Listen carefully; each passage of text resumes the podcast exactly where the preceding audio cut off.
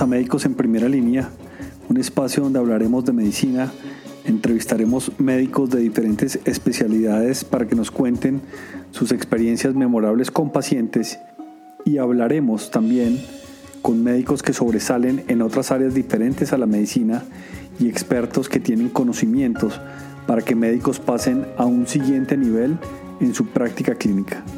Mi nombre es Juan Gabriel Sendales y yo era médico. Eh, cambiar el currículum de medicina del Rosario era una tarea monumental. La historia de medicina del Rosario data de 1653. Entonces la gente cree que poner una clase de liderazgo en tercer semestre chuleado el liderazgo. La gente cree que el respeto por la diversidad, eso no es así. Ese es el quehacer diario. Iniciamos hoy el consultorio número 28 con el profesor Gustavo Quintero. Y con respeto le digo profesor, porque así lo conocí y así se describe. Profesor titular de carrera. Profesor Quintero es cirujano hepatobiliar y de trasplantes y actualmente es el decano de la Escuela de Medicina y Ciencias de la Salud de la Universidad del Rosario en Colombia, que para los médicos de fuera del país es una universidad fundada hace 367 años y en donde el conjunto del claustro y la capilla del colegio se cuentan entre las edificaciones más antiguas del centro histórico de Bogotá. Profesor, bienvenido a Médicos en Primera Línea. Muchas gracias por aceptar esta invitación. Como le comenté, en ese espacio resaltamos el trabajo de los médicos, así como las personas que soportan el quehacer médico y no tengo dudas que ahí siempre va a estar usted. Para mí y para toda la audiencia es un privilegio estar oyendo de su experiencia y lo que piensa una persona como usted. Muchas gracias Juan por invitarme. Con mucho gusto estoy a sus órdenes para charlar sobre los temas propuestos. Una pregunta que siempre hacemos es que nos cuente cuál ha sido ese recorrido desde justo antes de estudiar medicina, cuáles fueron las motivaciones para hacerlo, por qué especializarse y por qué escoger cirugía hepatobiliar. Y en general, cómo se fue consolidando esa parte profesional suya. Obviamente con su trayectoria nos gastaríamos muchas horas pero sí me interesa que nos cuente cuáles han sido esos dos o tres hitos importantes en su carrera profesional.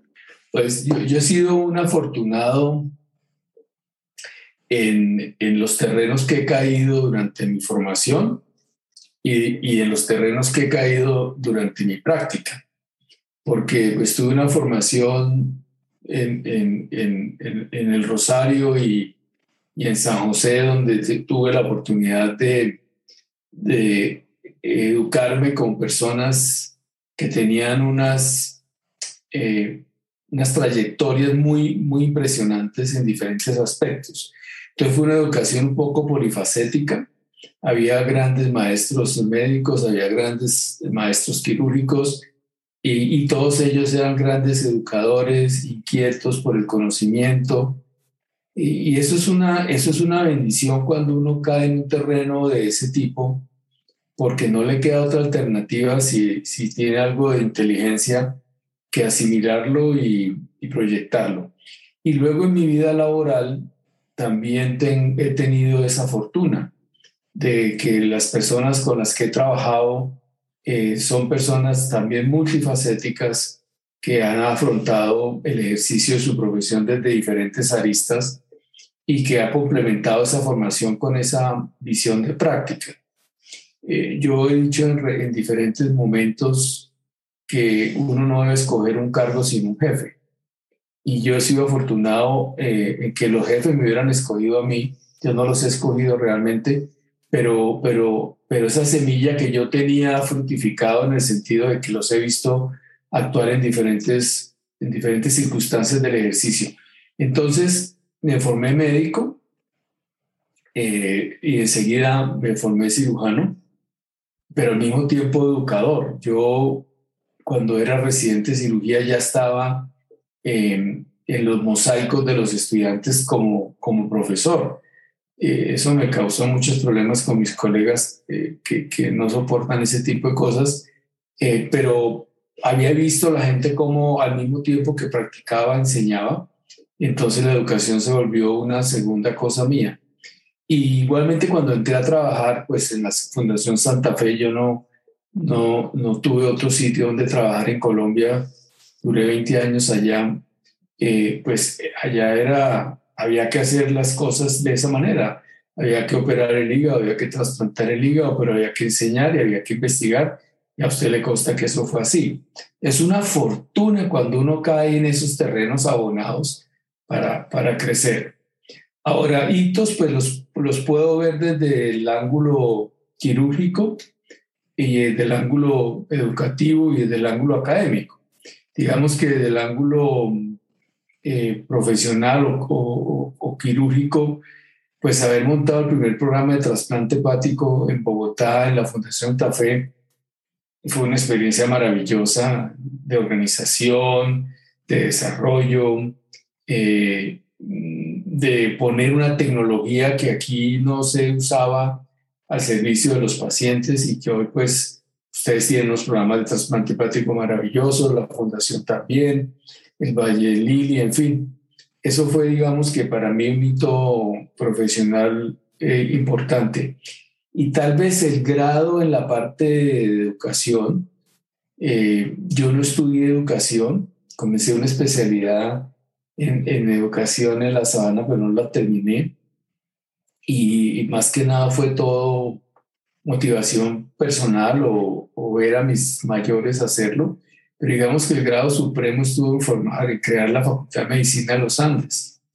Eh, em, eh, haber trabajado con el profesor Patiño esa idea y haberla liderado, porque valga la pena decir que el profesor estuvo un poco ausente debido a problemas de salud durante un largo tiempo y me tocó echarme al hombro esa, esa misión y ver la Facultad de Medicina de los Andes como la número uno en Colombia, pues yo la veo desde la óptica de Cano Rosario y me da un poco de envidia, pero pues también me da mucha satisfacción.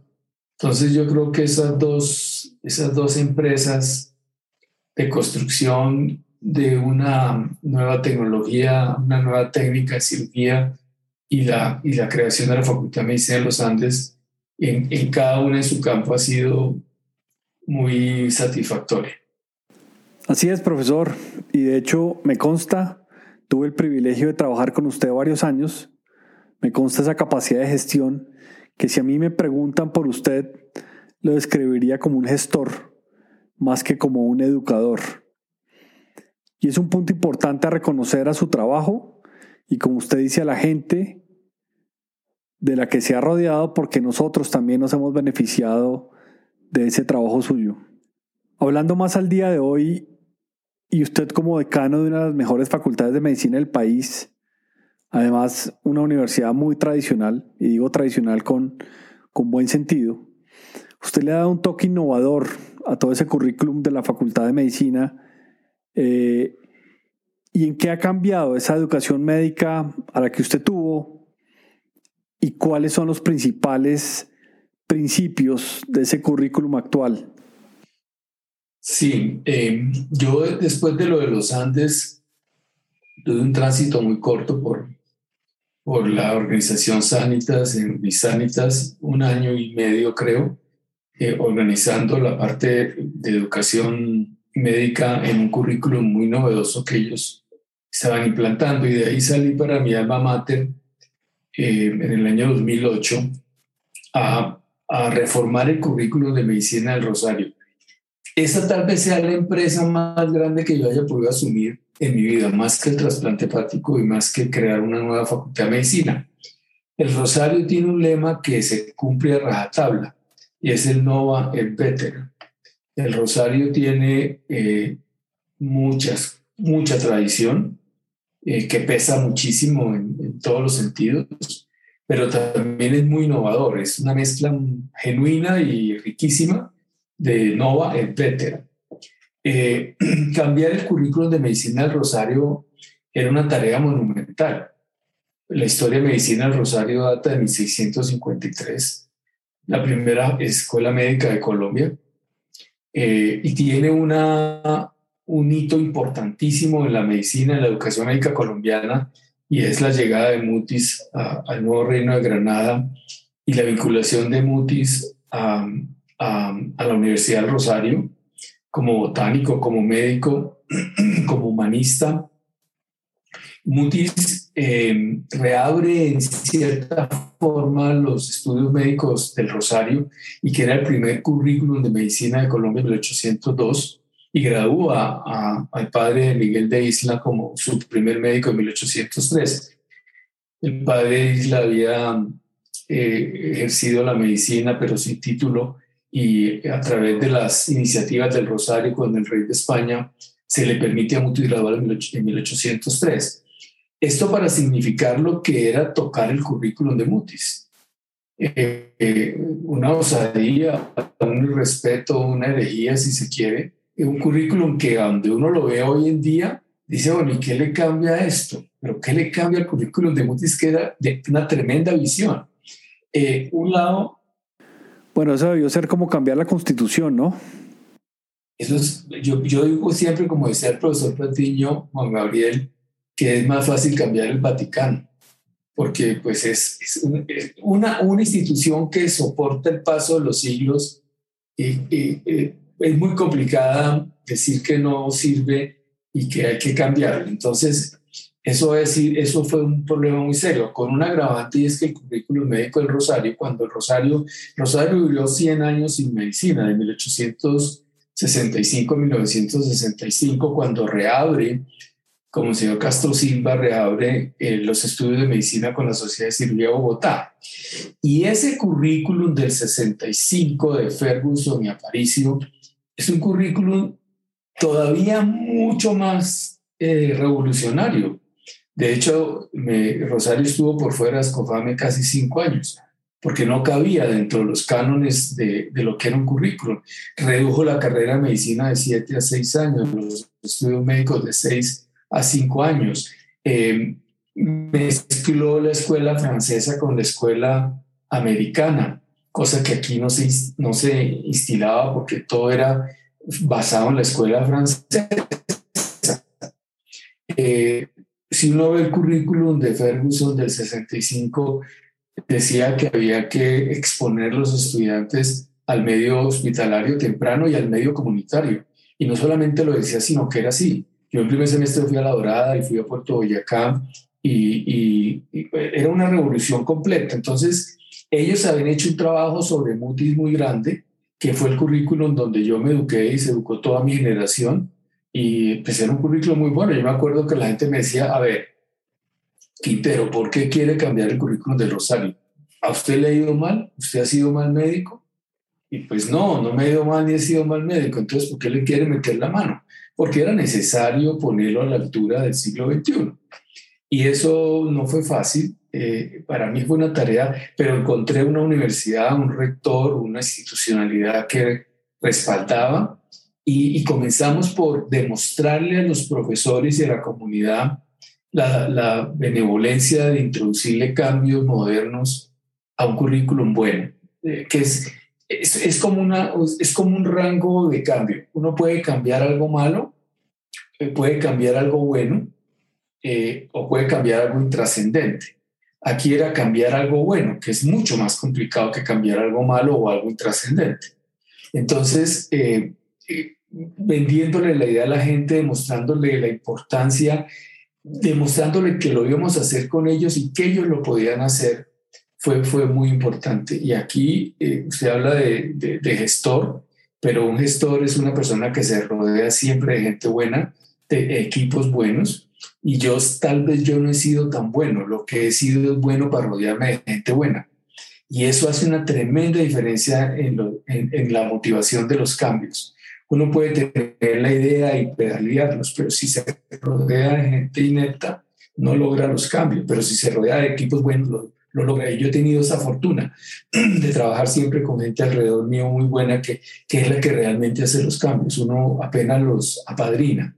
Eso ha sido la, trayectoria de la educación médica en un currículum ancestral y, que se pudo hacer sin, sin muertos en la batalla y que hoy en día pues todo el mundo acepta y, y pondera como un, buen currículum. Todavía nos falta cosa como hacer porque también esas instituciones que tienen esos arraigos son muy entrópicas, ¿no?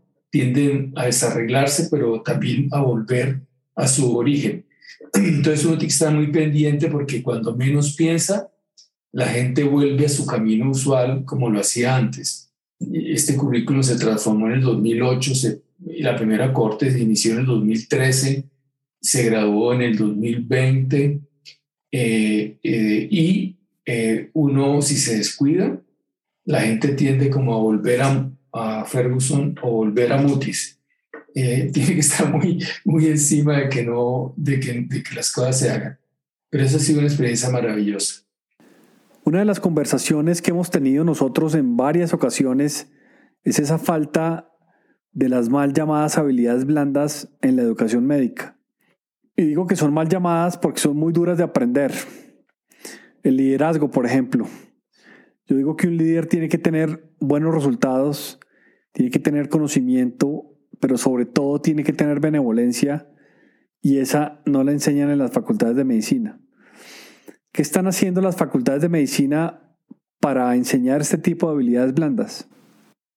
Eh, yo diría que tienen el enunciado y se, se, vislumbran en, en decir que reconocer la importancia de las competencias o habilidades blandas y quererlas introducir. Lo que pasa es que en la práctica, introducir en los aprendizajes ese tipo de habilidades es disruptivo, por decirlo menos.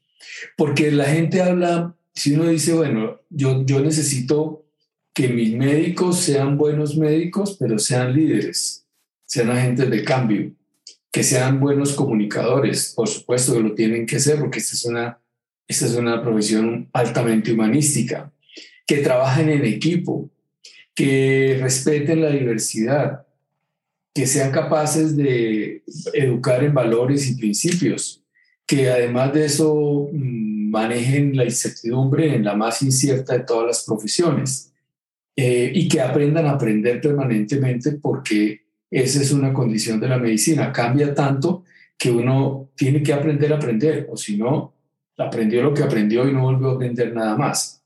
Entonces, cuando uno ve esas siete habilidades blandas que se requieren hoy en día en la educación superior, sí o sí, más que cualquier otra cosa. A mí no me importaría que fueran malos médicos o que no aprendieran medicina si tuvieran esas siete cualidades, porque si las tienen van a ser buenos médicos, van a aprender medicina. El problema es que uno lo puede expresar, pero cuando lo va a ejecutar comienza a desagregarlo. Entonces la gente cree que poner una clase de liderazgo en tercer semestre chuleado el liderazgo. La gente cree que poner una clase de comunicación eh, en quinto semestre chuleado la comunicación. La gente cree que tener un taller de trabajo en equipo chulea el trabajo en equipo. La gente cree que el respeto por la diversidad, eso no es así. Ese es el quehacer diario.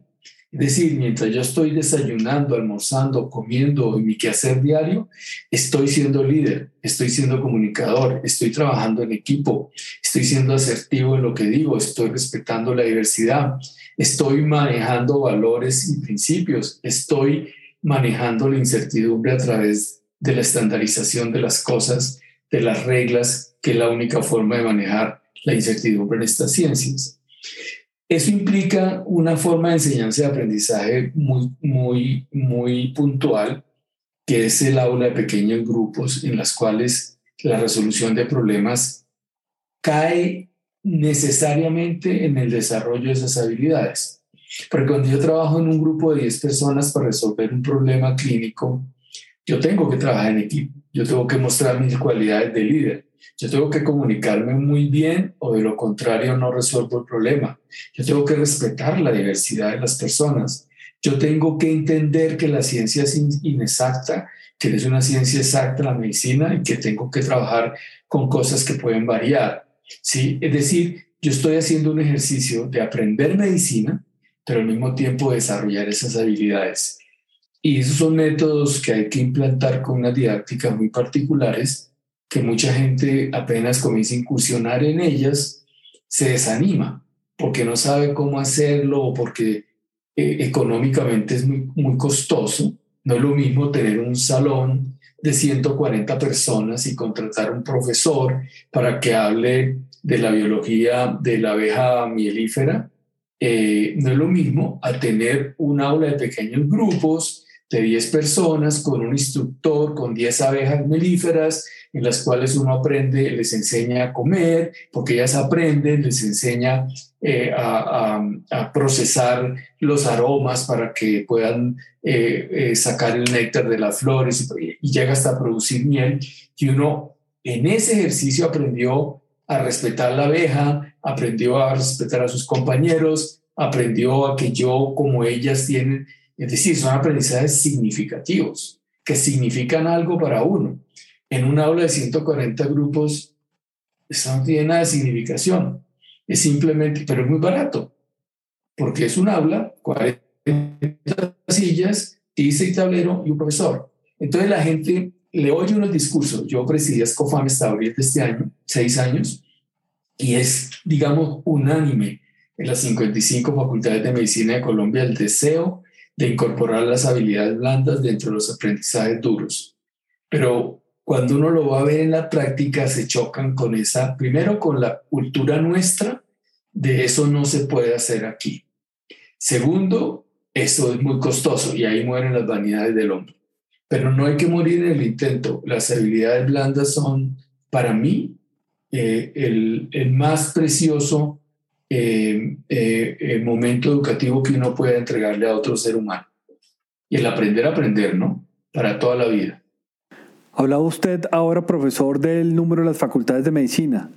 55 registradas en ASCOFAME, que es la Asociación Colombiana de Facultades de Medicina, y ha sido una discusión de, muchos años, si son muchas, si son pocas para la población. Pero ¿qué piensa usted en cuanto a la cantidad de facultades de medicina que tiene el país? Yo diría que lo, se ha vuelto relevante el, el discutir si son muchas o no pero lo relevante no es el número, sino la calidad. ¿Y dónde están? Uno mira, Colombia tiene cerca de unos 110 mil médicos, de los cuales cerca de 80 mil son médicos generales y 27 mil son especialistas. Pero si uno mira dónde están localizados son médicos generales y esos especialistas están en el E de Antioquia, E Cafetero y Bogotá y Valle. ¿sí?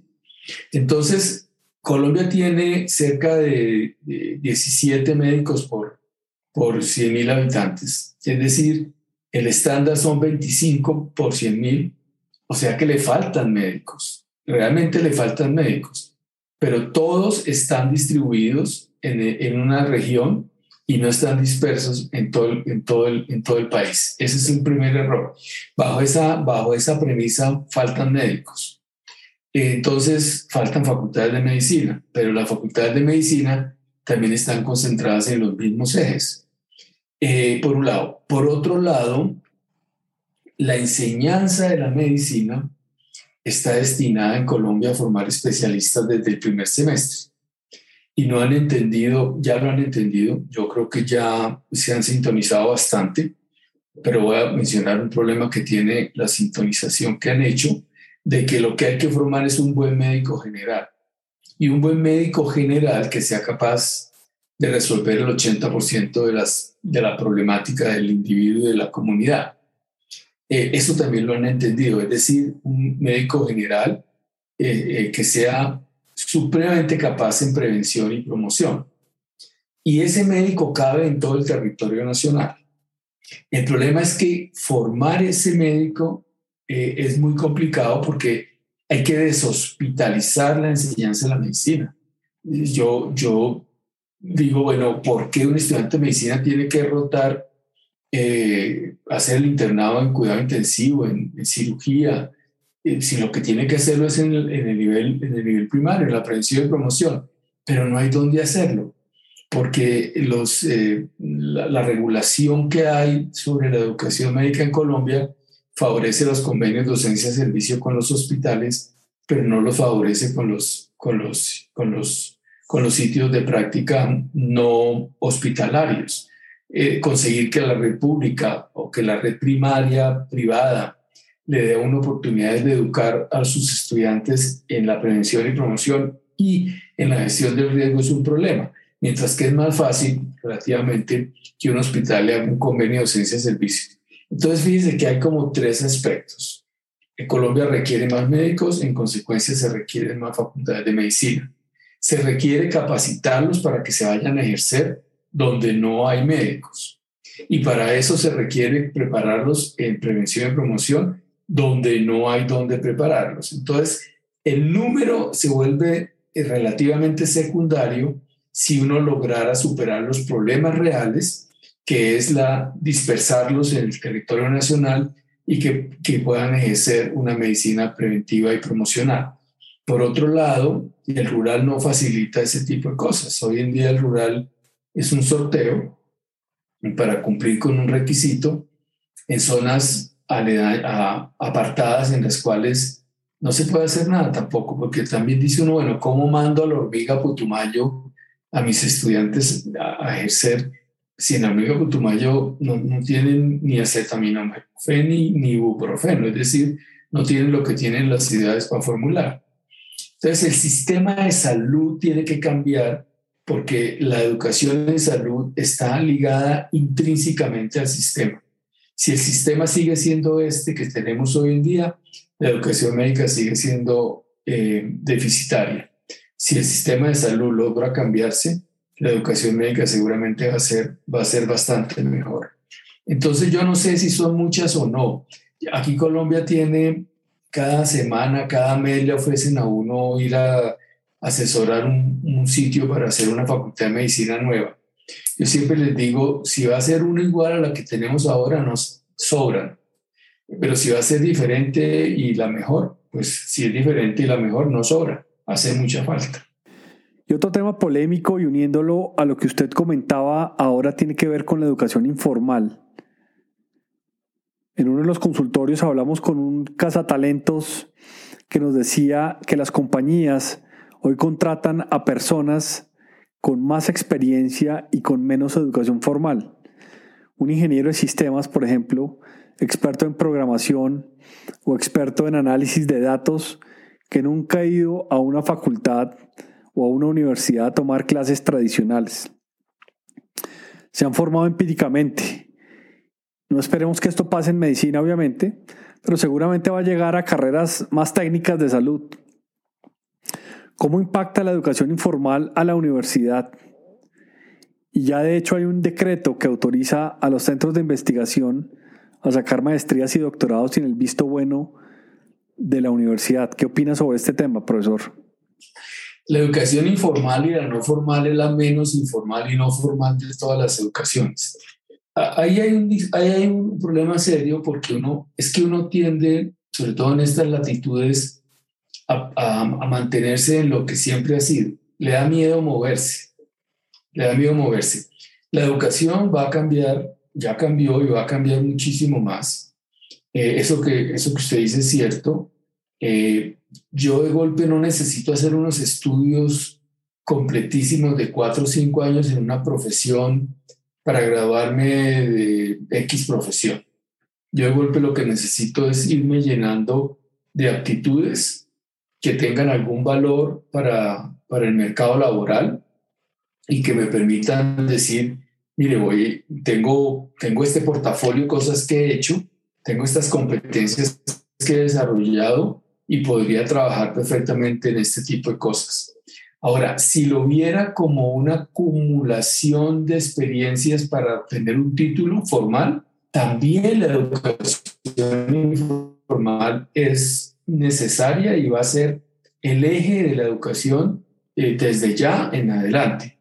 Eh, hay un video muy famoso que circula en las redes de un estudiante que cogió todos los cursos libres del MIT para hacerse ingeniero todos se los tomó.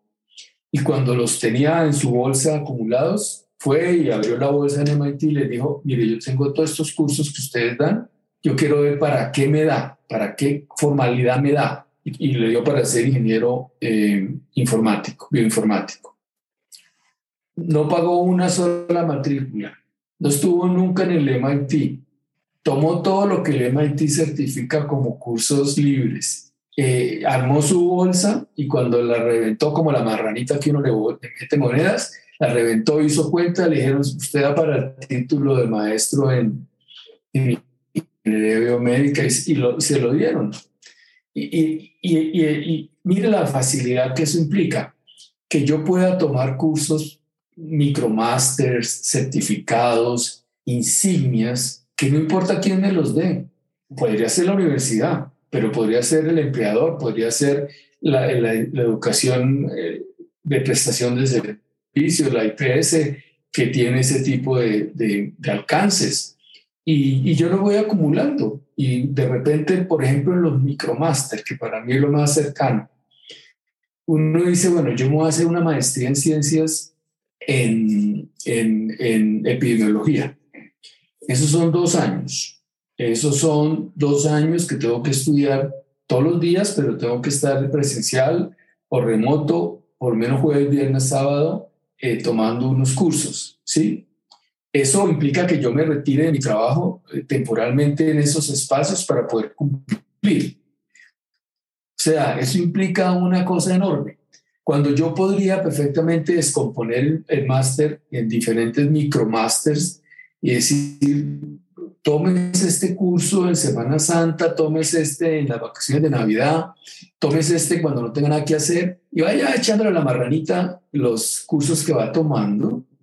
Y algún día miren la marranita que tiene y, y sube y resta y dice, me falta un crédito para tener la maestría en epidemiología. A su propio paso, sin dejar el trabajo, sin salirse de su experiencia laboral, disfrutándolo y, y obteniendo lo mismo. Eh, eso es disruptivo. Eh, uno desde el lado de la universidad dice, pues la universidad se va a acabar. La universidad va a quedar en nada porque hoy en día puedo hacer maestrías y doctorados en un centro de investigación. El próximo paso, y eh, se lo aseguro, Juan Gabriel, es que los hospitales puedan graduar a los especialistas médico-quirúrgicos, cosa que le han disparado varias veces y, y algún día lo van a lograr. Y pues así, así se hace en muchas partes del mundo, ¿no? Entonces uno dice, ¿qué me está quedando a mí? Me están quedando los extremos de la vida, digamos, los muy jóvenes o los ancianos, que también requieren universidad y requieren este tipo de estudios. O me está quedando cambiar mi esquema de cómo enseño en la universidad por otro que haga que perdure la universidad. La universidad no se va a acabar. Lo que va a tener es que reinventarse y, de entender que lo formal, formal, formal no va más. Ni la gente joven, ni la gente adulta, ni el adulto mayor eh, quiere ese tipo de instrucción. Quiere cosas muy puntuales, que desarrolle competencias muy puntuales y que la sumatoria de todas esas cositas le den una formalidad alcanzada. Ese es el futuro de la educación superior por supuesto que hablar esto en el contexto académico es disruptivo y es molesto, eh, pero hay que, dar, hay que hablarlo así porque si no, pues sí se acaba lo que uno está haciendo. Si no se cambia, se acaba. Sí, y quiero unir esa argumentación que nos da con un tema de los famosos créditos de educación continuada, porque también es otro de esos temas que se pelean y nadie sabe dónde están.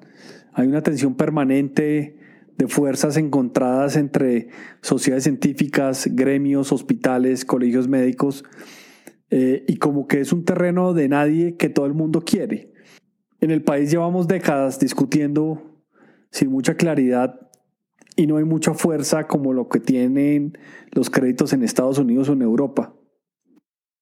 Sí, esas son tensiones que se están dando aquí muy frecuentemente, que uno tiene que desaprovisionarse de esos feudalismos que siempre nos han caracterizado. Cuando uno tiene que defender lo que es de uno diciendo es que siempre ha sido así, está perdido. ¿sí? Cuando uno se abre de mente y dice, bueno, a ver, ¿qué es lo que queremos hacer? Eh, las sociedades científicas quieren hacer educación continuada. Eh, los hospitales quieren hacer educación continuada y de hecho lo han hecho. Las universidades, pues si pueden lo, lo, más, pueden lo menos, por supuesto que lo han hecho.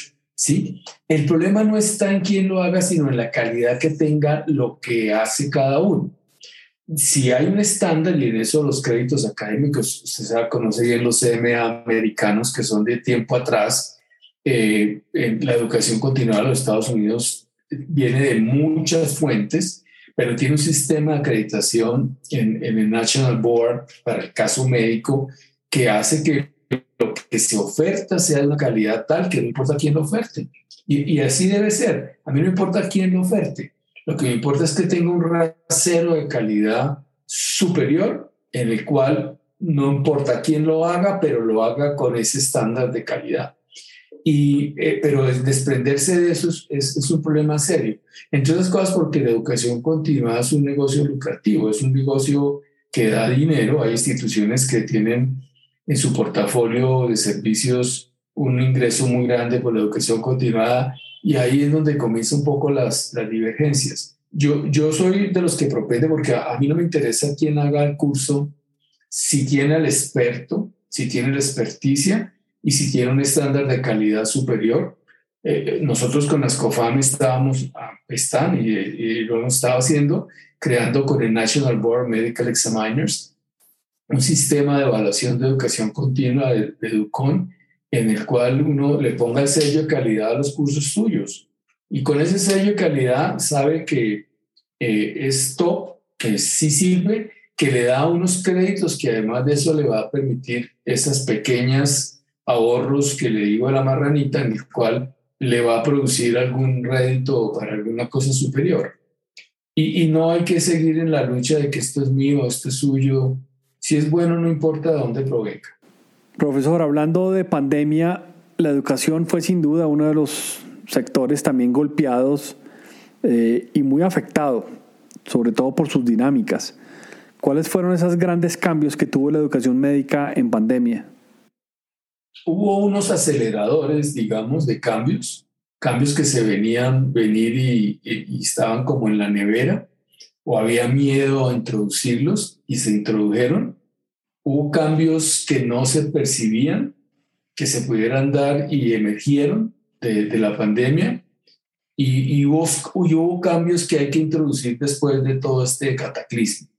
Digamos, por ejemplo, nosotros veníamos avanzando mucho en simulación, eh, en la simulación normal, es decir, en tener los eh, maniquíes y en hacer muchas cosas de simulación, pero no habíamos incursionado en otro tipo de simulaciones eh, virtuales que son muy importantes. Por ejemplo, en la enseñanza clínica, por ejemplo, en la enseñanza de semiología, por ejemplo, en los laboratorios, uno decía, ¿cómo enseño bioquímica virtual? ¿Cómo enseño bioquímica virtual? ¿Cómo enseño anatomía virtual? Y hoy en día la pandemia nos demostró que esa es una excelente forma de, enseñar ese tipo de ciencias básicas, porque existen, nosotros habíamos, por ejemplo, comprado las licencias del iHuman, que es una licencia de una, de una, tecnología importantísima que se usa en las grandes ligas de la educación superior en medicina, eh, las habíamos comprado seis meses antes de febrero del año 20 y estaban para entregarlas en junio del año 20 y ponerlas a funcionar en julio del año 20. Eh, logramos que nos las entregaran en marzo del año 20 y ponerlas a funcionar de una vez ahí. Eh, y el iHuman pues nos dio la mano en su momento, pero era algo que habíamos pensado y que no habíamos logrado. Entonces se aceleró el uso, compramos los laboratorios de biología, de física, de química, de bioquímica, de fisiología, eh, todos virtuales. Y hoy en día se hacen con una facilidad que es realmente increíble. Em, logramos introducir, por ejemplo, nosotros teníamos grabaciones de clases eh, desde el año 2013, cuando hicimos la reforma curricular, que suben a la plataforma Mutis el mismo día antes de las seis de la tarde y que el estudiante puede reciclar esa clase en el número de veces, la puede ver y puede ver el repositorio del 2013 para adelante. Eso ya lo habíamos hecho, pero muchos no. Entonces el panopto y todas esas cosas fue un acelerador de decir, hay que hacerlo así porque si no nos morimos y se aceleró el hacerlo. Y emergieron cosas que, que son interesantes. Harvard acaba de publicar un artículo interesante sobre cuatro, cuatro cosas que deben persistir en la educación médica después de la pandemia. Eh, el híbrido, el high flex, eh, eso debe persistir. Es decir, yo puedo asistir a la clase de mi profesor presencialmente si tengo otras actividades, pero si no la puedo tomar en tiempo real, de forma remota, y no pasa nada. Y un punto que sí fue una ruptura impresionante, que todavía hay muchos que están devanándose los sesos para ver cómo lo hacen en la evaluación. Porque la evaluación se percibía que debía ser una evaluación virtual. Pero la gente lo que hizo en la pandemia fue adaptar la educación presencial a la educación virtual. Y eso, pues con Gabriel no se puede hacer, porque uno no puede estar controlando la trampa, no puede estar controlando... Eh, eh, y, eso rompió el concepto de la evaluación. Mire usted una cosa, para mí, por ejemplo, la evaluación es el, proceso más importante de todo el proceso formativo. Uno aprende en la evaluación. Entonces, uno vive como eh, en la, evaluación presencial, uno vive eh, defendiéndose del estudiante, ¿sí? Y que no puede sacar el celular, que no puede sacar un libro, que no puede consultar un amigo. Eso es lo que tiene que hacer. Lo que tiene que hacer en la evaluación es saber dónde consulta. Eh, yo le doy 15 minutos para responder esta pregunta. Usted verá si se lo gasta entrando un amigo o si se lo gasta eh, buscando en el celular. O si, se lo... si usted sabe dónde buscar y usted encuentra la respuesta, primero, usted pasó el examen y segundo, usted aprendió a buscar y aprendió a encontrar. Chuleado, chuleado, yo no necesito nada más. ¿Qué más aprendizaje que eso? Pero nosotros los profesores es, no entre el celular, no puede hablar con nadie, no puede llevar un libro para consultar. Mejor dicho, tiene que memorísticamente, en un siglo que se instila de pensamiento y comprensión, tienes que usar la memoria, llevar todo en la cabeza para contestar y se raja. Y cuando se raja, usted es un pobre desgraciado que anda por la vida rajado y se perdió. Cuando yo lo he podido rescatar y decirle, saque el libro. Si usted sabe en qué página está, sáquelo y aplíquelo a la respuesta. O llame a alguien o busque por internet. Y, y fuera de que contestó bien, aprendió, aprendió a buscar y yo tuve unos aprendizajes significativos adicionales que le agregan valor. Ese, ese es el punto más importante de esta pandemia, porque la pandemia nos demostró que el método evaluativo presencial es basura y que ponerlo virtual sí que es más basura, porque en la virtualidad yo como digo, que, que, que, le pongo una huella, que miro los ojos, la biometría, que ¿para qué? Pero ¿para qué hago eso? ¿Para que no me haga trampa a mí? No, al contrario, mire maestro, tiene 30 minutos para responder este examen respóndalo de la mejor forma. ¿Cómo lo va a hacer? Si quiere llamar, si quiere hacerlo en grupo, si quiere, en grupo es más complicado todavía contestar exámenes porque hay que oír a todo el mundo. Y ahí está el liderazgo, ahí está el trabajo en equipo, ahí están los valores y principios, la ética. Dígame si no. Eso debe cambiar. Yo creo que es lo que menos va a cambiar, pero es lo que más debería cambiar. El, el entender que la evaluación es un proceso formativo inmenso y sobre todo, como, como usted dice, hacer buenas preguntas, porque hacemos preguntas de una sola respuesta o de selección múltiple con respuestas muy predefinidas que usan más la memoria que el análisis. Y es hacer, como usted lo dice, buenas preguntas para que se respondan con información que no salga en los libros. Exacto, es que, es que, es que el problema de los, exámenes, y yo he luchado mucho con eso, cuando yo hice la reforma curricular del Rosario, el Rosario tenía seis años, estamos hablando de 12 semestres, tenía 244 evaluaciones en 20 semanas, es decir, una evaluación semanal. ¿Sí? Cuando se hizo la reforma quedaron con 43 evaluaciones, pero evaluaciones inteligentes, no de preguntas de selección múltiple, que eso es para maestrar perros, eso no sirve para nada más. Eso no tiene, no tiene comprensión, eso es lo que tiene memorización. En cambio, si usted pone a resolver un caso virtual o presencial, usted está realmente enfrentándose a una situación significativa. E, es, tienen que emplear todos los recursos que usted tenga en su cabeza para poder responder un caso más que para poder responder una pregunta de selección múltiple con cinco distractores, que los puede responder inclusive al azar y ser triunfador en el examen. Entonces, sí, la manera, ese es un problema muy serio, es que no sabemos hacer exámenes. Y ese es un arte muy complicado. Sabemos hacer preguntas de selección múltiple, pero no sabemos hacer exámenes, es cierto. Una pregunta final, y es que al principio del año salió una periodista reconocida dando sus argumentos de por qué no estudiar medicina. Usted se manifestó en su momento, pero independientemente de la controversia, díganos por qué sí estudiar medicina. Si yo volviera a decidir qué estudiar, volvería a estudiar medicina sin duda. Lo haría obviamente de una manera mucho más juiciosa y disciplinada. Pues la medicina es la más humana de todas las profesiones, la que tiene que ver con el dolor y con la... Es, es tan completa en todo sentido, intelectual, emocional, eh, práctico, eh, salvarle la vida a alguien, mejorarle la vida a alguien, aliviar a alguien o simplemente acompañar a alguien en su proceso de sanación o en su proceso de muerte o en su proceso de enfermedad es tan humano y tan sensible que eso la vuelve una profesión, no la vuelve, ha sido toda la vida una profesión de inmensas satisfacciones.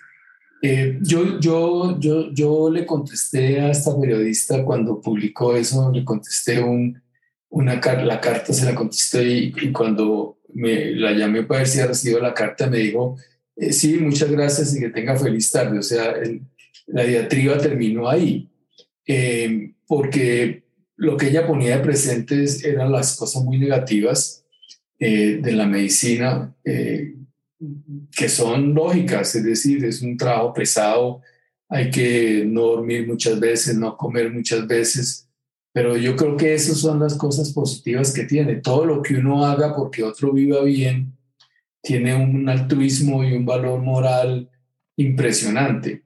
Eh, es una profesión socialmente determinada que implica eh, que podamos vivir como sociedad.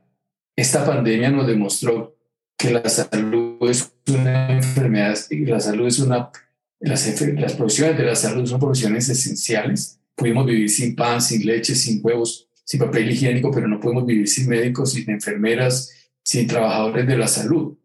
¿Qué mejor que eso decir uno, yo, yo voy a optar por una profesión esencial en la cual mi presencia ahí le cambia la vida al individuo y a la sociedad? Y eso la hace la mejor de todas las profesiones, eh, sin, sin demeritar que las demás tienen su valor, pero esta es la más sublime y la más eh, importante y la más esencial de todas las profesiones.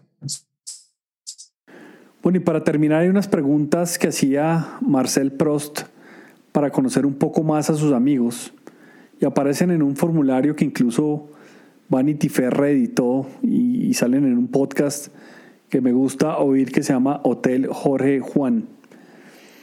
La primera pregunta es, ¿dónde le gustaría vivir? Yo, yo soy un, un, un, hombre de Girardot a Villa del Río Magdalena, pero me confundo entre el Magdalena y el Támesis. Entonces, yo después de que viví en Inglaterra siempre pensé que debería haber sido inglés. Es una mezcla muy complicada, pero, pero me llama mucho la atención yo a estas alturas de la vida no haría nada distinto a lo que, como decía Borges, lo único que haría más sería comer más chocolates, pero no haría nada distinto a lo que hice y se lo digo honradamente. Volveré a hacer lo mismo, como usted lo acaba de decir también en el caso suyo, volveré a hacer lo mismo. Pero si pudiera elegir, eh, me encantaría haber estado más temprano en mi vida en Inglaterra. ¿Algún talento que le hubiera gustado tener? Sí, yo sí, sí, sí, sí yo vine a descubrir la, el arte, no soy artista por supuesto, hago, esbozo cosas en pintura y, y siempre me ha gustado escribir y amo la música.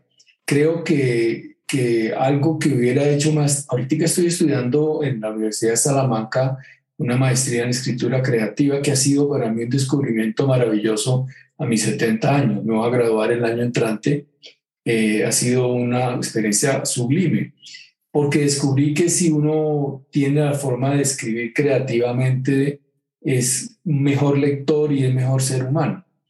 Y, yo creo que esa parte de las humanidades yo la hubiera explotado mucho más, hubiera aprendido a tocar un instrumento, hubiera aprendido a hacer, a hacer pintura o a hacer música o a hacer poesía más técnicamente.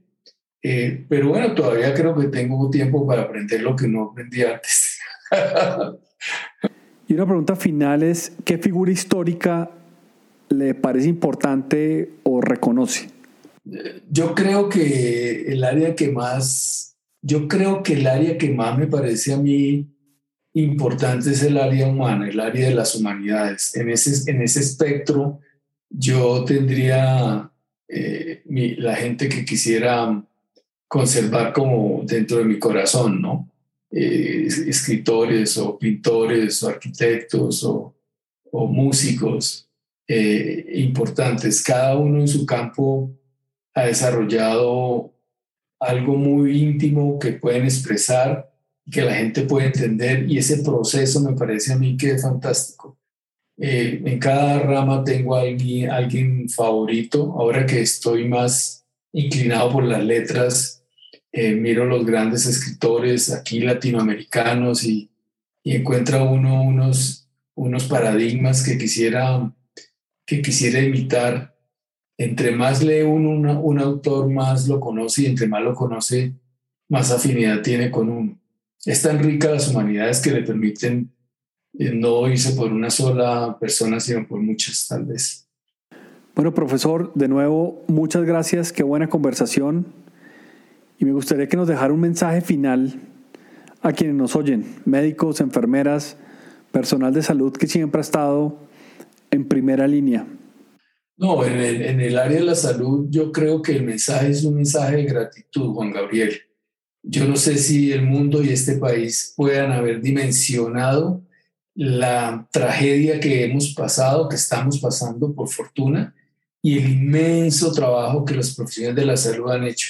Yo creo que el mundo no tendrá suficiente tiempo para agradecerle a los médicos, a las enfermeras, a todos los personales que trabajan en la salud el esfuerzo y la devoción con que han tratado este tiempo y que gracias a todos ellos hemos podido sobrevivir unos y otros desgraciadamente morir en el intento. Eh, yo quisiera hacer eco de ese reconocimiento que está como callado ahí, la gente agradece, pero no, uno no agradece con dar gracias, uno agradece con actitudes de respeto por lo que la gente hace. Y creo que aquí nos ha faltado mucho dimensionar el esfuerzo que el cuerpo médico y los profesionales de la salud han hecho aquí y en el mundo para sacarnos adelante de esta desgracia. Gracias Juan, un abrazo grande. Y así termina el consultorio número 28 de Médicos en Primera Línea. Si ustedes creen que esto les sirve a alguien, no duden en compartirlo.